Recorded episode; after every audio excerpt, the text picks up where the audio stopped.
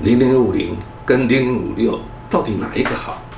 其实啊，这两个都差不多，就好像苹果跟橘子一样，有人喜欢吃甜的，有人喜欢吃酸的而已，就看你自己的喜好而已。为什么是这样子呢？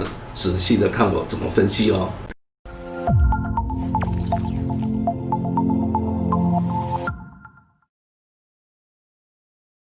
大家好，我是怪老子。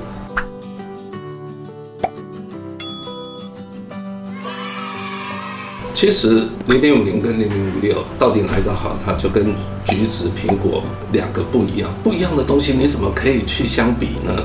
对不对？那我们现在就主要就来看零零五零跟零零五六，它们之间到底有什么样的不同？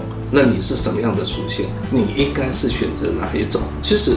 零零五零有没有哈？跟零零五六，它的它的指数都是由富时 FTSE 公司以及台湾证券所他们编制的指数。只是零零五零呢，它是以市值，就是以市场。来决定编制的原则，也就是说，台积电占整个市值的比重是十个 percent，所以台积电就有四十个 percent。所以也就是说，不同的里面的全值股，它的比重呢，都是由市值来决定。那零零五六呢，就不是哦，不是说市值越大的，然后它的权重又也越大，它是说去把。过去的财报，或者是他种种的一些资料，经过分析，经过复时他们分析之后，得到说明年哪一个配息会比较多。所以我们就可以看得到，它的比重呢都会大同小异。只要看说你配息多，配息多的就会被选进来。那所以呢，如果是配息的部分的话，我们就可以知道，如果你是看配息，那配息稳代表是什么？它成长力就比较不够。那这样的话，它就会比较稳定一点。所以我们再看，像比如说在二零一八年的时候，那时候零零五零不是往下跌吗？那你有没有看到零零五六呢？它的跌幅几乎很少，对不对？而且是平着走，也就是说，我们就可以看得到零零五六呢，它的那个波动呢就会小一点。那我们再来看这次的疫情的关系的时候，即便是跌幅，零零五六的跌幅是不是也小了一些呢？短期间来看是这样。但短期间我们再来看零零五六呢，比零零五零还要好，这三年是这样。但是你如果把时间拉长一点，就是十年的绩效，你有没有看到零零五零是多少？累计报酬率是一百四十五点五，那么零零五六呢？它只有一百一十二点五，所以我们就可以知道说它的波动比较小，但是它的成长的力道是不是就比较低呢？我们再来看说零零五零没有选还是要零零五六有特别还针对说你配息。好还是不好来选？可是零零五零呢？没有，就是看谁的市值高，它的权重就高。那市值高的一定就好了？其实大家放心了，这个就是市，好像市场有没有哈？它是背后一只看不见的手，就好像我们现在在那个出境大厅的时候，你看那个大家排队的那个长度是不是都一样？有没有人去讲说他排前面，他排后面？没有，对不对？所以其实市值型的就是。已经是谁？市场在后面帮你已经配置好，所以我们今天来看，就是说台积电它现在占了四十个 percent，为什么会占四十个 percent？这代表台湾的半导体产业呢，在目前是占有举足轻重的地位。所以你在投资的时候，你不投资我们最好的产业，那你要投资什么呢？所以你看，只要是市值，你持有的是前几年，将来。哪一天我们说我们半导体已经不如别人，那是不是像换大立光或者是像联发科，它会起来？所以很自然的，台积电的比重就会下来，联发科或大立光它的那个比重是不是就会上来？这个就是为什么我们要市值的最好的表现。所以零零五零呢，其实我们讲说它是。以市值来区分的时候，你会看到台积电，它在二零一三年的时候，大概就只有二三十个 percent，一路涨到现在，呃，四十个 percent。所以你就可以知道，就是说，其实从零零五零里面，我们可以看到整个台湾产业的发展。你持有零零五零，你就是持有台湾的所有的产业。零零五零、零零五六呢，他就不看，他就不看我们的产业市值是多少。它只针对配型好还是不好，有没有可能？所以呢，零零五六呢，它就会比较分散。所以你有没有看到权重最高的是五个 percent 左右，权重最低的晶圆电子也有大概两个 percent。所以你有没有看到它们的分配是非常均匀？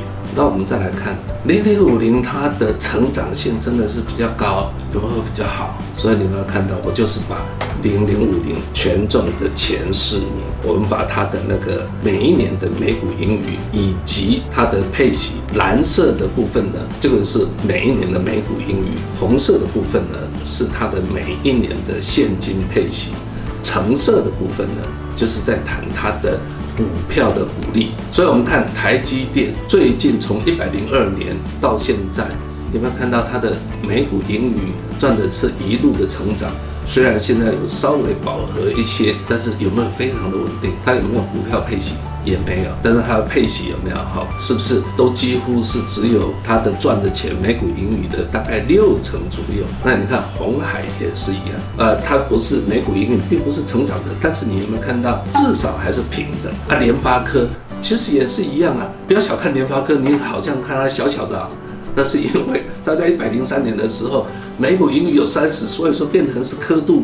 就会变得是比较窄一点，所以你看它二零一九年整个年度，它可是赚了十一点八九，将近十五块哦。那你再看中华电，它赚的钱是不是都非常平均？然后尤其是中华电，中华电它的现金配息直逼它的每股盈余的意思是什么？你赚到的钱全部都配回来，那也就是说中华电是比较不会成长，所以中华电应该是被定在零零五六有没有哈？会比较好一点。好，那我们再来看看零零五六。它的个股的表现是不是就比较没有像零零五零那样子的平均，对不对？有大有小，但是呢，他们的都是是不是都有配息？而且明年的配息可能会比较多。像比如说台盛科第一名哦，我也是把前四名把它列出来，第一名的台盛科。你有没有看到一百零七年的时候，哇，赚九元配配多少？配九块，也就是说，它是以配息多寡来做决定，而不是以权重。至于说以前呃赚钱稳不稳定呢？不是零零五六考量的重点。然后我们再来看哈，刚刚这是我给大家看一下它的前四名。那我们如果说把整个零零五零或者是零零五六，我们把它当成是一档股票来看，我们看它的结果会是什么样？那如果你把它当成一档股票，那我们就说，那殖利率呢？零零五零以目前来讲是六月二号，呃，二零二零年的六月二号这样子的呃指标，我们来看，零零五零的殖利率只有三点九六，零零五六的殖利率有多少？五点二八哦。所以零零五六是不是比殖利率来说比零零五零还要好？但是其实我们刚刚看报酬率，零零五零比较高嘛。那我们看配息跟盈余的比。也就是说，你每股盈余赚多少，然后你配多少息，也就是你配息的部分占你赚的钱每股盈余有多少百分比？零零五六是不是也比较高？七十一点三个 percent，零零五零只有多少？六十五点七哦。从配息的角度来看，零零五六是不是都优于零零五零？然后我们最后来看本益比，零零五六比较便宜，十三点五二，零零五零多少？十六点五吧，哎，比较高哦，比较贵哦，大家都傻瓜，对不对？比较差，然后它会股价会比较贵，而不是这样子。那个我们讲说，一般人就看热闹了，内行人就看门道。其实我们要的是什么？到最后有没有？我们要的就是它的报酬率嘛。所以从这里可以让大家知道，就是说，那你这两档你要怎么选？由什么来决定？看你要的是价差。还是你要的是 cash 现金？我们可以说，如果说你要的是价差呢，你就找零零五零；如果你要的是现金呢，你是不是就买零零五六？因为这两个是不同性质。你要说哪一个好，我没有办法跟你讲说是哪一个好，两个都赚钱了。啊，只是说如果你要现金的话，零零五六的现金会来的多一点啊。啊，如果是你要价差的话，零零五零。会多一点，所以其实结论不就是那么简单吗？